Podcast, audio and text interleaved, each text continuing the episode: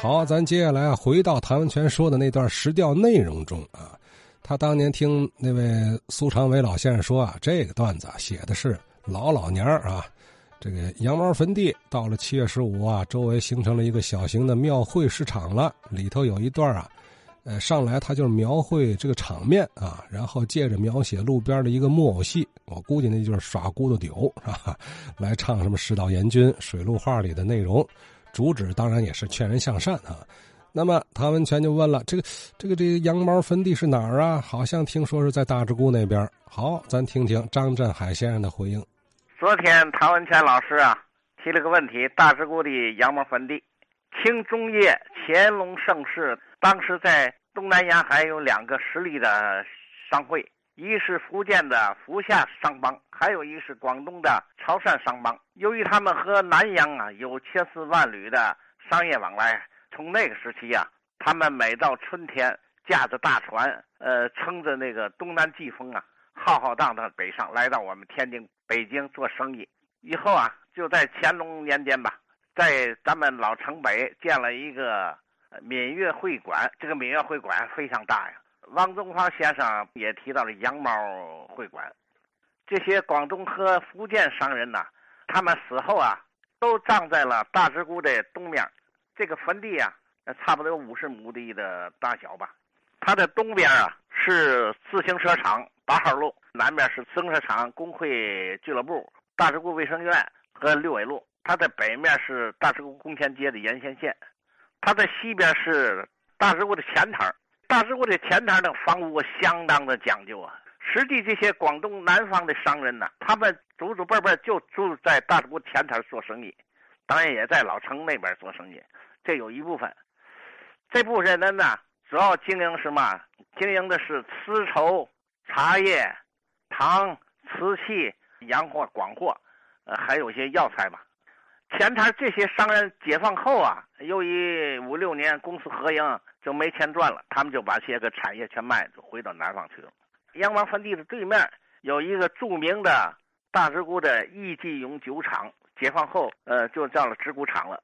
这个老板叫刘香酒啊，他过去酿造出来的酒是相当闻名啊，直沽高粱、五加皮、玫瑰露以及女儿红，他这些酒都要通过广东和福建的商人的船呐，运到香港。远销到南洋，所以关系特别好。所以到了二十年代，这个酒厂就迁到羊毛坟地对过，脸朝脸，说明他们关系非常近。这个坟地啊，它周围全是花墙子，花墙子里面全都是一篓粗的高大的杨树。它这个门在羊毛坟地的北边，它的门两边啊，分别有两棵石柱子，有一人多高，上面卧着两个南方的小石狮子。往里进全是。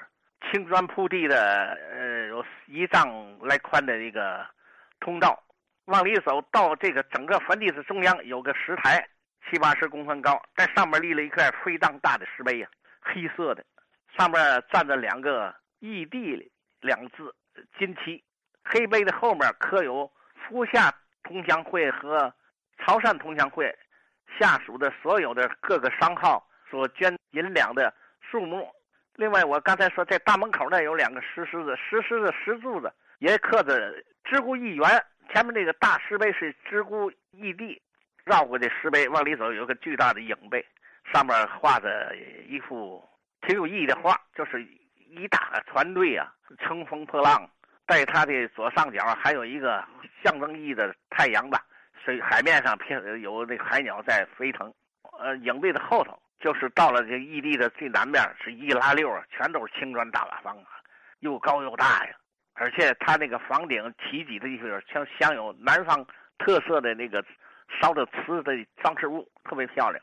绕到影壁后头呢，是硬木门窗，四折扇的老宽的门呢。进去以后，是个客厅，是个正堂，里面大条难供奉着妈祖那个雕像，太师椅。那是实际是会客的地方，好像是祭拜的地方。另外，它这个两边所有的房全相通的，东西两边大概有十几间吧。那里头全打着隔断，存放着大小不一的那个颜色也不一样的棺材。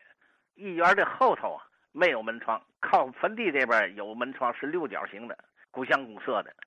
当然这两边还有什么账房啊，还有那个他们管理这个人员的这个休息的地方，在这个整个异地啊，呃，两边全是坟地。这个坟地啊，看有钱的人呢，他修的特别讲究，有的就是嘛的，他用青砖呐码的墓穴，把那棺材放在里头，上面盖青石板，那个墓碑又高又大。一般有的条件不好的，就埋在地下起坟头。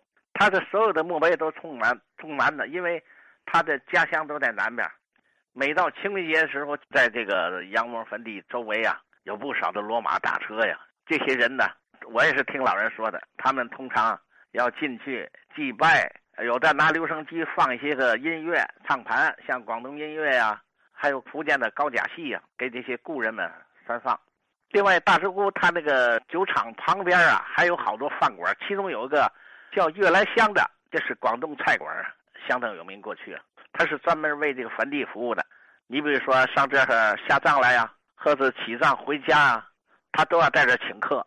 哎，这饭菜做的挺不错的。嗯，另外，他这个坟地靠着酒厂对面的花墙子里面，码放着一大摞，就是一排，大概有七八座棺材。这棺材做的相当漂亮，南方那种棺材，它这棺材的棺材帮全是圆圆肚的，而且棺材头不是多长，人探出一块儿它前面有黄钱纸啊挡着那个抬头字，另外棺头的沿儿帮啊都有雕刻啊，兔子金漆，挺挺漂亮的。我说这些棺材都拿着麻麻绳啊，从这棺材整个一圈一圈绕的倍儿整齐。它的颜色是黑的，但是也有红的，还有枣红色的。我问当地老老人说：“这个红色一般是没结婚的女人的棺材，大红的挺漂亮。这些棺材为什么放在院里，而且一直放到五七年呢？主要是因为啊，那阵儿天津解放了，这些南方人纷纷有的有钱人撤到南方去了，所以这些棺材没有来得及带走啊。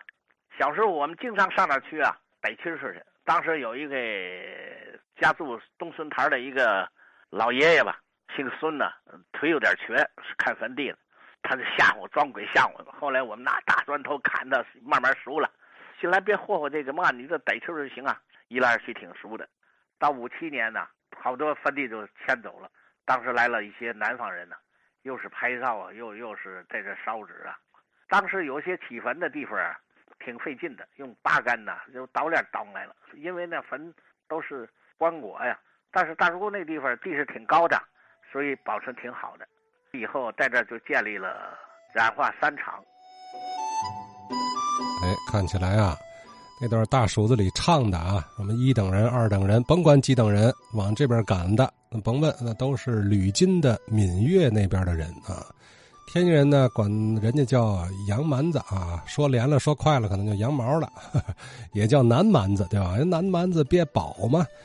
呃，你就由这样的民间传说，南蛮子憋宝也能看出来，这这个他们在天津卫啊，当年是没少挣钱呢，对吧？呃，由此可见什么呢？就天津这种外来人口的进入啊，移民潮啊，它分好几个阶段的啊。从前清那会儿啊就开始了，自打天津啊，我估计是雍正年间设府了嘛，呃，这种地区的地位啊，已经是越来越重要了，人口越来越多。对吧？这个经济越来越发展啊，